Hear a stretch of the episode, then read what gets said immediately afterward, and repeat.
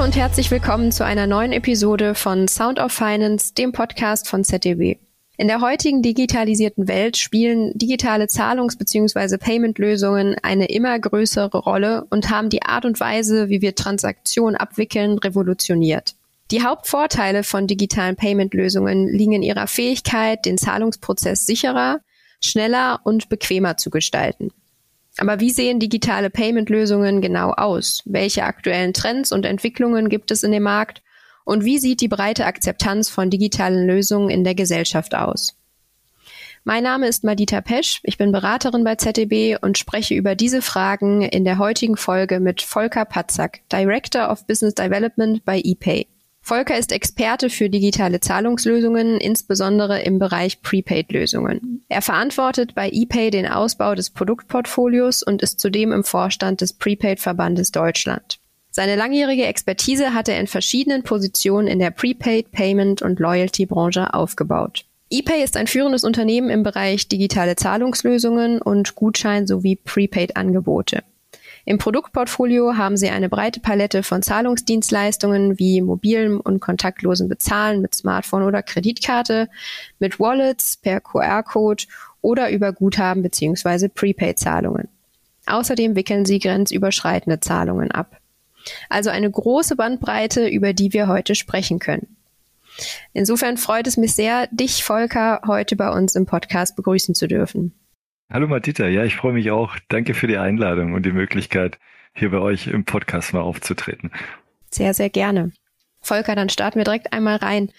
Damit wir die Zuhörerinnen und Zuhörer direkt alle mit an Bord holen, Könntest du uns genauer erklären, was es mit den Zahlungsmöglichkeiten auf sich hat, also mit mobilen Payments, Wallets, QR-Code, Prepaid-Zahlungen?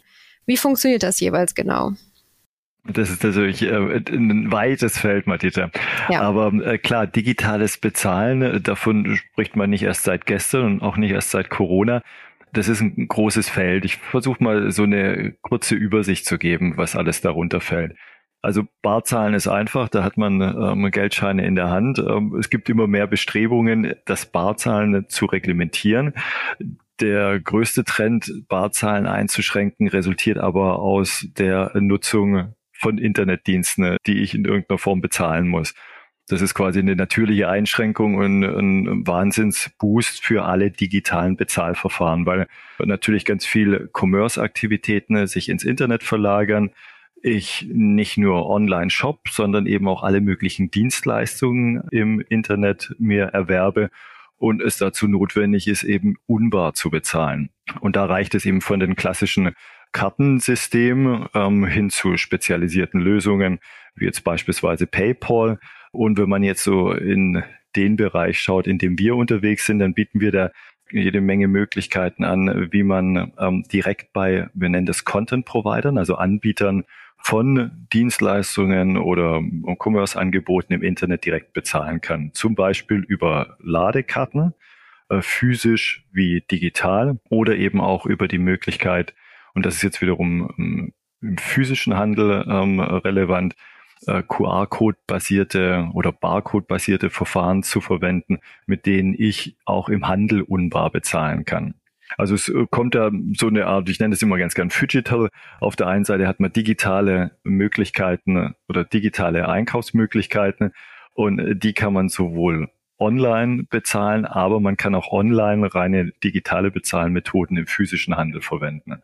Nehmen wir mal ein Beispiel für sowas. Gerade wenn Kunden aus dem Ausland kommen, aus dem asiatischen Raum zum Beispiel, dann bringen die häufig ihre eigenen Bezahl-Apps mit.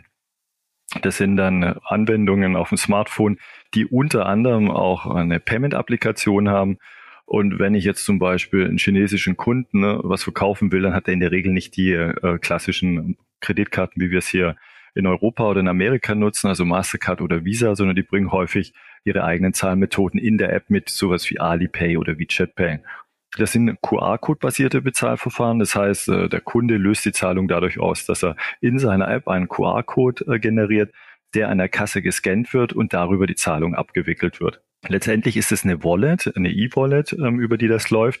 Und mit so einer E-Vault kann man natürlich auch online bezahlen. Dann nicht über den Umweg, dass man einen QR-Code generieren muss, äh, sondern einfach, dass man die Bezahlmethode mit dem entsprechenden auf dem ähm, Online-Account des Merchants, bei dem ich eine Leistung erwerbe oder einkaufe, verknüpfe, ähnlich wie man das auch kennt, wenn man eine Mastercard, seine Mastercard-Daten ähm, beim Bezahlen hinterlegt oder mit PayPal bezahlt.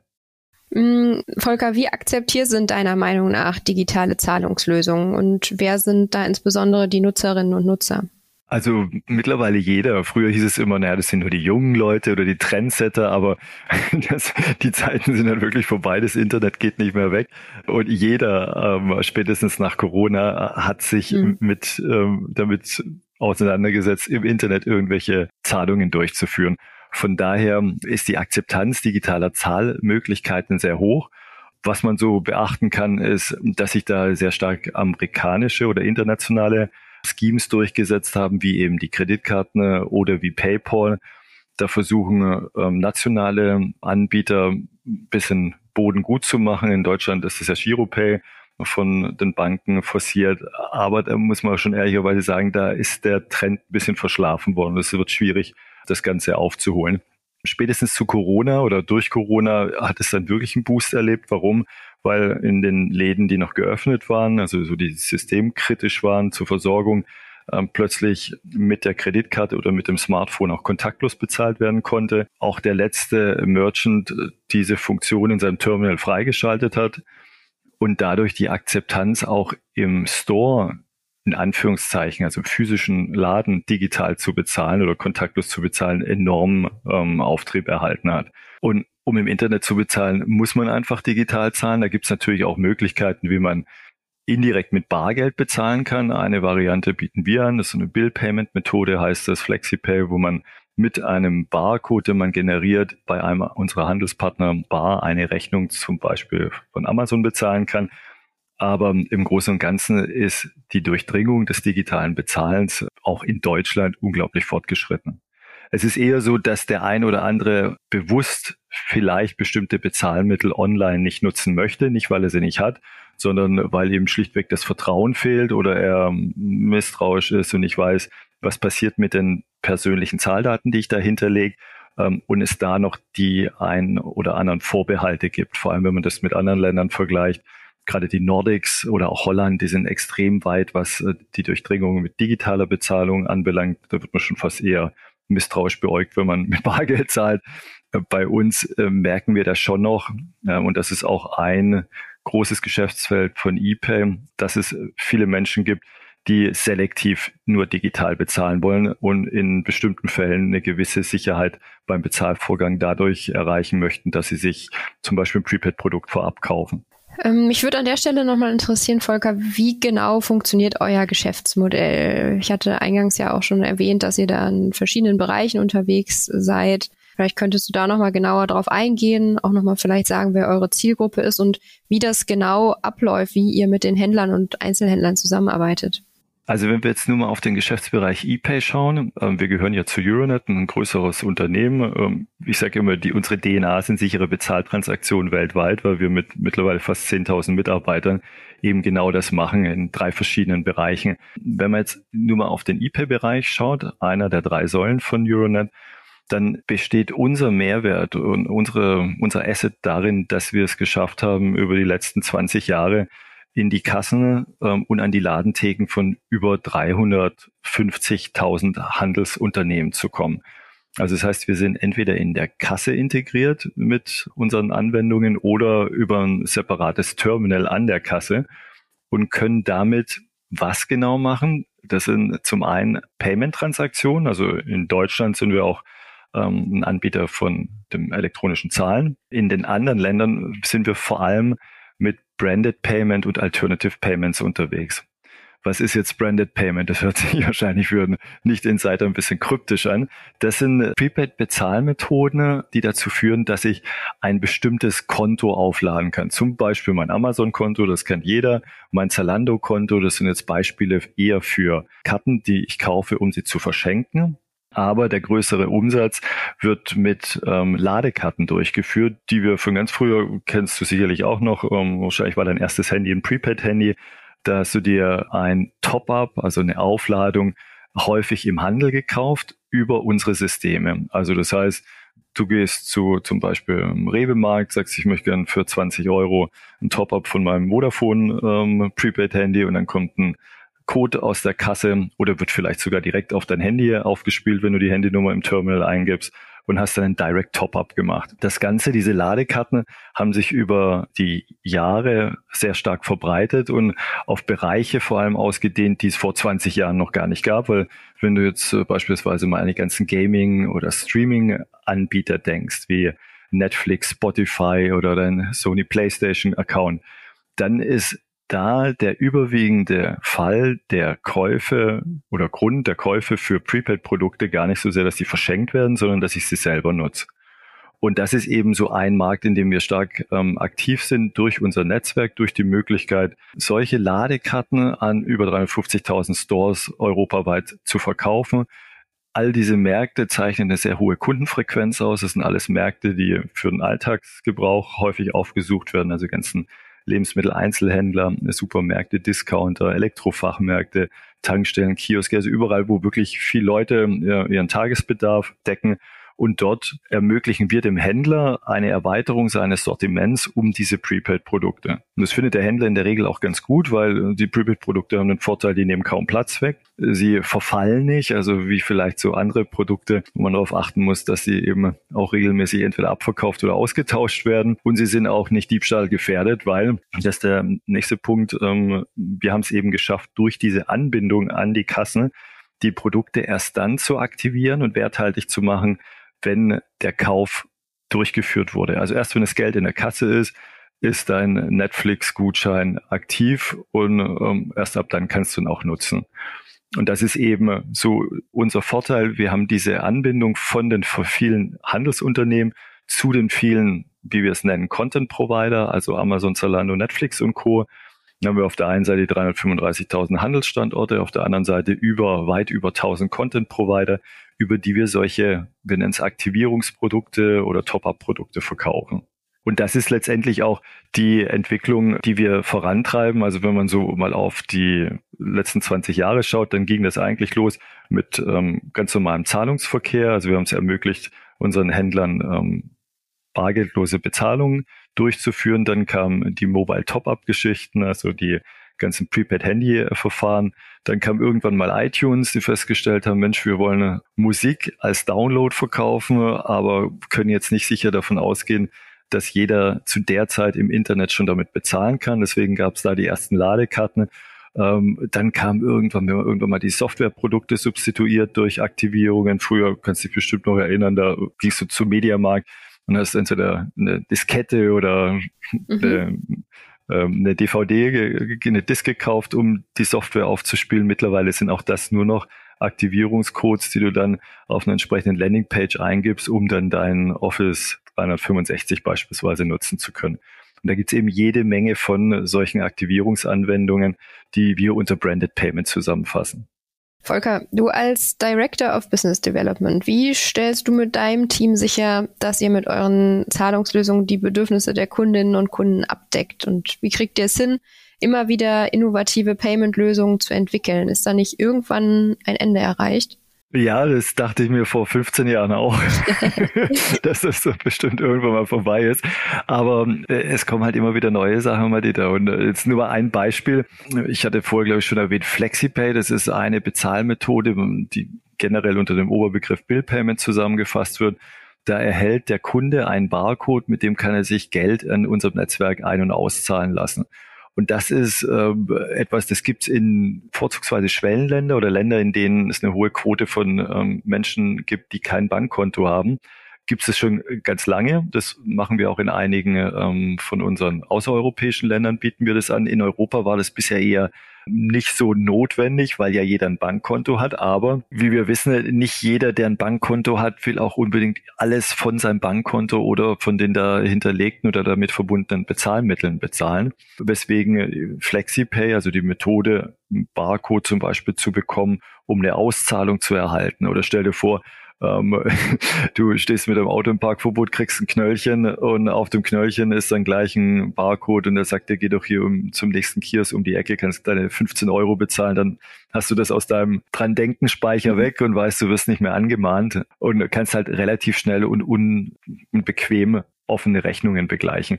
Das sind, das ist ein Beispiel für eine Nische, also das ist jetzt kein Massenmarkt, vor allem nicht in Europa, aber es gibt halt einige Use Cases, wo man auf diese Art und Weise unsere Assets sehr gut nutzen kann und das sind, wie gesagt, diese vielen Vertriebspartner, die wir haben, die zum Teil ja auch 24 Stunden am Tag geöffnet haben, wenn ich da an die Tankstellen äh, denke oder bestimmte Kioske. Und auf der anderen Seite die technische Anbindung, die man eben dann auch nicht nur für das Aktivieren von Ladekarten nutzen kann, sondern eben auch für das Bezahlen von Rechnungen oder für das Auszahlen von Cashbacks. Eine, ähm, ein Anwendungsfall für FlexiPay beispielsweise Kompensationsmanagement. Mein, ich bin mit einer Airline unterwegs gewesen, die war zu spät oder mein Koffer kam nicht oder zerstört an dann haben die auch echt ein Thema, wie kriegen sie denn das Geld ausgezahlt, das sie ja auszahlen müssen. Und auch das ist ein Anwendungsfall, wo man eben ganz gut das, was wir schon haben, nutzen kann, um damit dem Kunden für einen bestimmten Use Case eine gute Lösung zu bieten und Prozesse zu vereinfachen. Also von daher, es findet sich immer was. Ich könnte da jetzt ganz viel noch erzählen. FlexiPay ist so ein gutes Beispiel, finde ich, wo man sieht, ah ja, guck mal, macht eigentlich Sinn. Gibt es bisher in der Form noch nicht oder noch nicht in der Breite. Können wir ganz gut anwenden. Also ich mache mir keine Sorge um meinen Arbeitsplatz. Das ist gut. Ähm, wenn wir mal auf den Wettbewerb schauen, wie sieht äh, der bei den digitalen Zahlungslösungen aus? Wie sind wir da in Deutschland auch vor allem im Vergleich zur restlichen EU aufgestellt? Ich glaube, ich hatte es vorher schon kurz erwähnt, wir haben so ein bisschen verschlafen, also nicht nur ein bisschen, wir haben verschlafen, dass wir äh, mit nationalen äh, digitalen Payment Schemes wirklich eine große Durchdringung erreichen, so wie das PayPal geschafft hat so mhm. wie das die äh, Kreditkartenschemes geschafft haben, die eben international sind. Ähm, insofern, wenn ich jetzt den Fokus wirklich auf ein deutsches, ein nationales Angebot für das Bezahlen im Internet mache, da gab es jetzt in letzter Zeit einige ähm, Aktivitäten, aber die haben leider überhaupt nicht die Durchdringung wie die etablierten Bezahlmethoden. Mhm. Und da, glaube ich, braucht es wahrscheinlich auch eine europäische Initiative, um, was ja mit Sicherheit auch politisch gewollt ist, da einer zu großen Abhängigkeit im Payment-Bereich entgegenzuwirken, weil zu was das führen kann, hatten wir jetzt auch im Zuge von Corona und den ganzen Lieferengpässen und Lieferkettenproblemen gesehen. Das bezieht sich eben nicht nur auf haptische Güter, sondern auch auf Payment-Methoden. Volker, konkurriert ihr mit eurem Geschäftsmodell auch mit dem klassischen Modell von Banken? Beziehungsweise wo könnten Banken auf eurem Know-how und euren Dienstleistungen aufbauen? In keinster Weise, nee, also wir sind da eher ergänzend. Wir sagen ja auch gern, dass wir Alternative Payments anbieten. Also wir bieten unseren Kunden keine Konten, wir bieten denen keine klassischen Bankdienstleistungen an, ähm, vielleicht im Investment und Co., sondern äh, was wir machen, wir bieten ihnen Bezahlmöglichkeiten an ähm, und nutzen ja da die Infrastruktur, die die Banken bereitstellen. Also man muss dann zum Beispiel ein Konto haben, man muss Geld aus dem, aus dem Kreislauf herausziehen können, um da bei uns das einsetzen zu können. Es ist eher so, dass wir da an der einen oder anderen Stelle Banken unterstützen vor allem, wenn ich jetzt die Lampe eins höher hänge und wir schauen auf das, auf den gesamten Konzern Euronet, da haben wir beispielsweise, weil wir eben mit RIA den zweitgrößten Money Remittance Anbieter im, im Konzern haben oder mit Euronet ähm, der größte Geldautomatenbetreiber sind, ganz viel Kompetenz im Abwickeln von Zahltransaktionen, wirklich grenzübergreifend. Um das machen zu können, braucht man eine sehr sichere Infrastruktur. Also natürlich eine, die compliant ist zu den nationalen ähm, Gesetzgebungen. Wir sind in fast 200 Länder, also 190 Knipsländer äh, vertreten. Äh, da müssen wir natürlich ähm, compliant sein zu den äh, Angeboten oder zu den Regeln, die auf den Märkten herrschen. Und wir haben die Fähigkeit, sicher Geld von A nach B zu, zu transportieren. So, und was wir jetzt gemacht haben, ist, dass wir diese Infrastruktur, die wir da aufgebaut haben, die sehr zuverlässig ist, ähm, sehr ausfallsicher äh, und auch sehr fortschrittlich, weil wir viel in Wallets integriert sind, gerade in, äh, in Südostasien oder in äh, Lateinamerika laufen viele Payment-Transaktionen in Wallets ab. Und weil wir diese Infrastruktur haben, haben wir uns entschlossen, schon vor einiger Zeit die auch Banken zur Verfügung zu stellen oder Großkonzernen, um eben deren Prozesse zum Überweisen, Bereitstellen, Verschieben von Geldern zu erleichtern. Also das reicht davon, dass wir für die Nationalbank von Mosambik das komplette ähm, System zur Verfügung stellen. Die Bank of Philippines, was die größte und älteste Bank der Philippinen ist, nutzt unser System, um sich darüber an die Apps, an die Geldautomaten, an die Acquiring anzuschließen und wir bieten auch Großbanken und Konzernen an, quasi außerhalb oder über den SEPA-Bereich hinaus Geldtransaktionen in viel kürzerer Zeit abwickeln zu können, als das mit den klassischen Systemen häufig der Fall ist. Das hat jetzt nur zum Teil was mit dem ePay-Geschäft zu tun, aber ähm, das Wichtige ist, da das alles auf derselben Infrastruktur läuft, ist eine Prepaid-Transaktionen bei uns genauso sicher und PCI-compliant, ähm, wie das eine Geldtransaktion ist von einem Geldautomaten oder eine Überweisung von Stuttgart nach Kamerun. Und insofern ergänzen wir da und unterstützen eher die Banken, weil unsere äh, Erfahrung ist, dass ähm, einige Banken stark mit ihren eher älteren Legacy-Systemen zu kämpfen haben und sich schwer tun, diese an die neuen Frontends, also an vor allem solche Apps anzubinden, über die halt Payment in Zukunft viel mehr laufen wird und in Schwellenländern auch extrem schon läuft, also gerade Indien und Südostasien, da sind solche Apps das, was bei uns das Bankkonto ist oder die Bankbeziehung lange Zeit war. Das ist Dreh- und Angelpunkt für alle Finanzgeschäfte. Und sich dorthin zu integrieren, fällt vielen Banken schwer. Und das können, dabei unterstützen wir durch die Infrastruktur, die wir zuerst über Jahre für uns aufgebaut haben und die wir jetzt wunderbar auch nutzen können, um das an Dritte outzusourcen oder zur Verfügung zu stellen.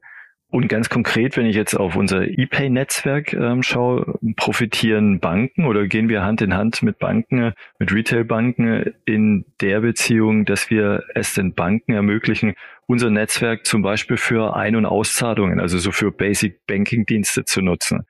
Auch in Kombination äh, mit den Geldautomaten haben wir zunehmend die Anforderung, dass wir Geldautomaten-Netzwerke äh, von Banken übernehmen, die uns diese im Outsourcing zur Verfügung stellen.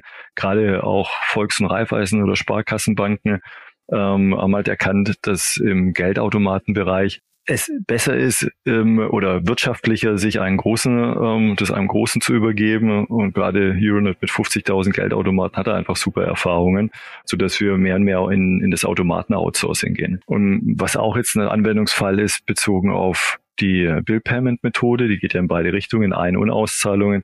Wir sehen, dass es in bestimmten Bereichen, unter anderem auch bei manchen Versicherungen, immer noch checkbasierte Auszahlungsprozesse gibt, die für den einen oder anderen, der ein reiner Online-Banking-Kunde ist, ja gar nicht mehr nutzbar sind. Also wenn ich jetzt bei N26 beispielsweise mein Konto habe, weiß ich nicht, wo ich meinen Scheck einreichen soll. Auch da können wir unser Netzwerk bereitstellen, um diese Auszahlungen zu handeln. Also ganz konkret, auch hier hatten wir, haben wir den Vorteil ähm, der Anbindung an unsere Vertriebspartner, an unsere Handelspartner, die wir auch im Finance-Umfeld, im Retail-Banking und im Versicherungsumfeld für diese nutzbar machen können.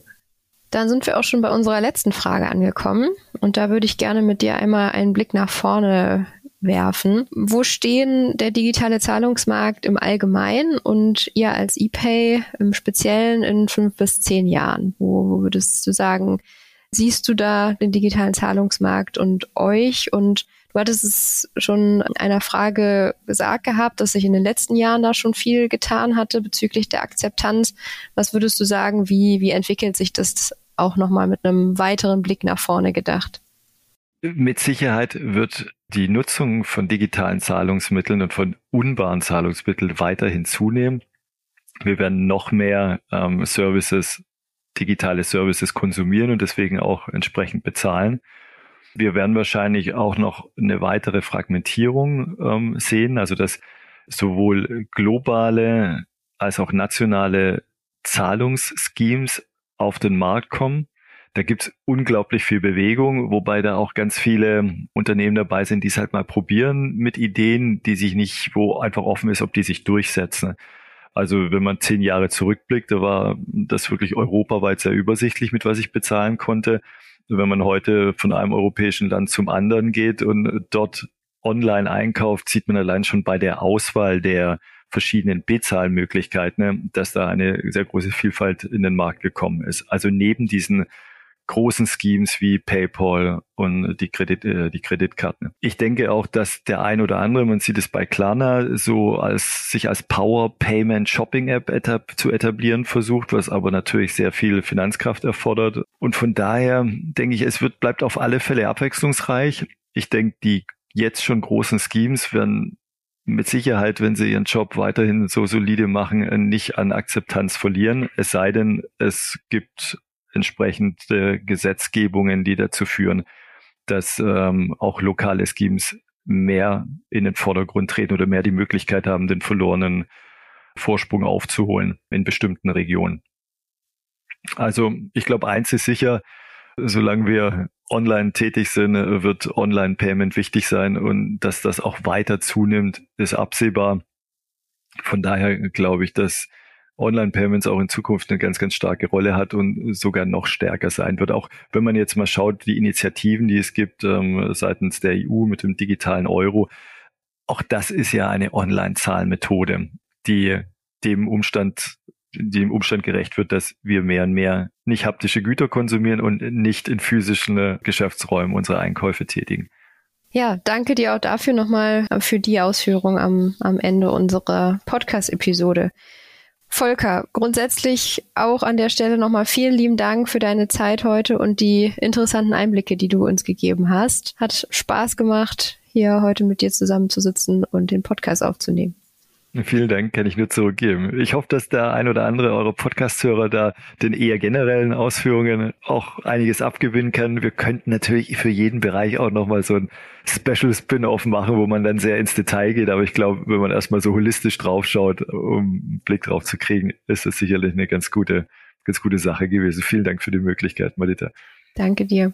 Ja, bei Fragen und Kommentaren zu ePay, zu dem Podcast an Volker oder mich, die Kontaktdaten findet ihr wie immer in der Episodenbeschreibung. Feedback, Meinungen und Kommentare könnt ihr uns auch gerne über Social Media dalassen. Ähm, da sind wir bei Twitter, LinkedIn, Facebook oder Instagram.